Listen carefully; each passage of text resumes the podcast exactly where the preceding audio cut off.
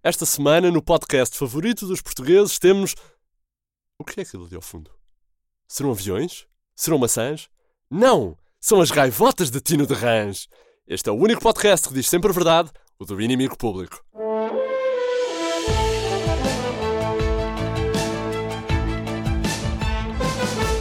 Olá, daqui o inimigo com o melhor da atualidade nacional e o último episódio antes das grandes legislativas.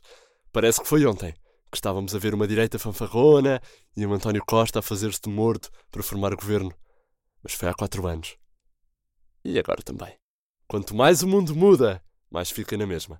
Vamos então às notícias da semana no nosso inimigo público. E começamos com, claro, não podia deixar de ser, com as eleições. Hoje é sexta-feira, é verdade, dia de lançamento deste episódio, mas os partidos políticos resolveram antecipar já hoje todas as declarações generalizadas de vitória. É, pois é. Todos os partidos vão anunciar desde já vitórias retumbantes e reforços eleitorais extraordinários, incluindo até os pequenos partidos, os partidos grandes, os partidos médios, os partidos que dão forte e feio nos esteroides e os partidos partidos. Todos eles. No internacional, as novas taxas aduaneiras dos Estados Unidos da América afetam exportações portuguesas de queijo, fruta, marisco e, claro, Joaquim de Almeida.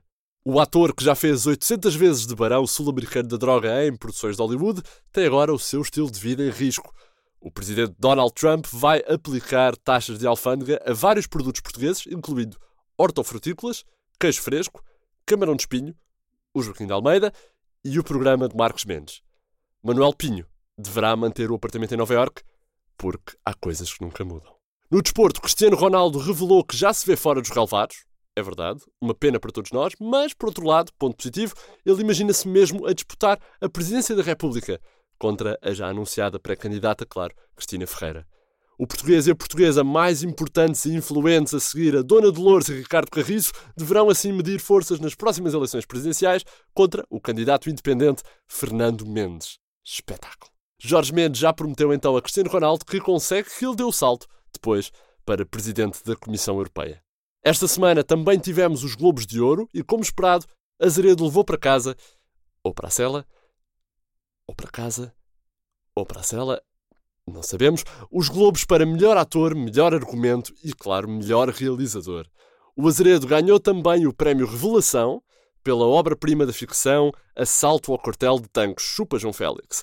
Cristina Ferreira ganhou o Globo de Ouro de melhor torre de alta tensão, a competir contra uma que é ali em Algesur.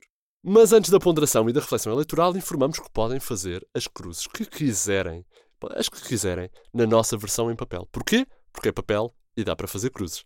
Na versão digital é mais difícil. Tem que fazer um print screen, pôr no Paint e depois fazer a cruzinha.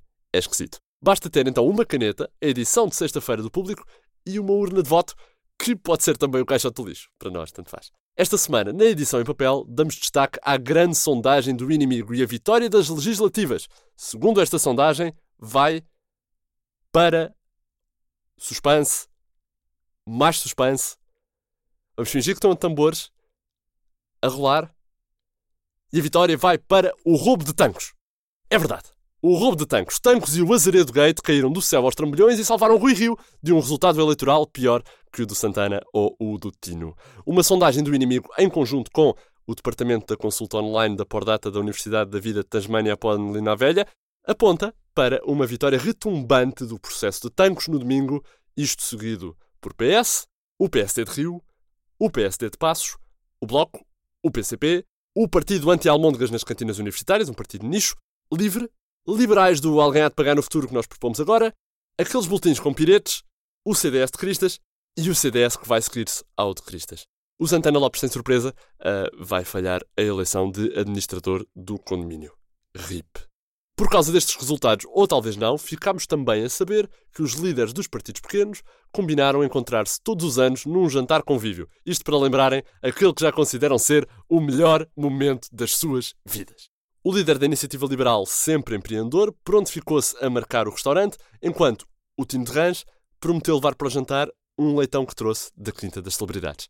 Já Santana Lopes terá mesmo combinado dar boleia aos líderes do MAS e do PDR, a caminho do trabalho, uma oferta que eles, tendo em conta as capacidades automobilistas do amigo, a declinaram. Gentilmente, não vá capotar como os resultados das eleições. Marinho e Pinto prometeu também mastigar com a boca fechada Spoiler, não irá cumprir. No desporto, chamada também para Bernardo Silva, que foi acusado de ofender um colega, como é possível, que não se sentiu ofendido. O jogador do City foi acusado de ofender o colega Mendy, comparando a um boneco dos Conguitos, só que o jogador não se sentiu ofendido, pelo que agora Bernardo Silva deverá enfrentar um processo devido à ofensa em que o ofendido não se ofendeu. É, é assim que funciona lá fora.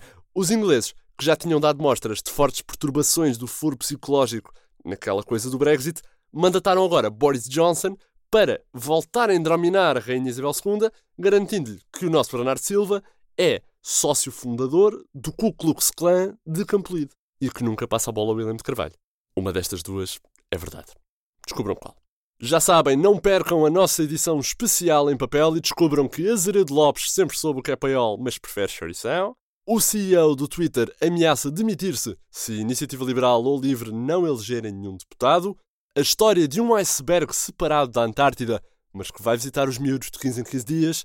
E conheçam as crianças de uma creche ilegal num cabeleireiro na Amadora que tinham os penteados mais bonitos do Conselho. Por esta semana é tudo. É sempre assim o mundo aos olhos do IP. Hoje com notícias frescas de Mário Botequilha, Vitor Elias, João Henrique e Alexandre Parreira e um trabalho sonoro que se fundasse um partido português seria, quem sabe, o Pituga e teria o meu voto por Eva Esteves. Da minha parte é tudo. André Dias despede-se com amizade. Voltamos a falar quando houver nova geringonça. Até lá.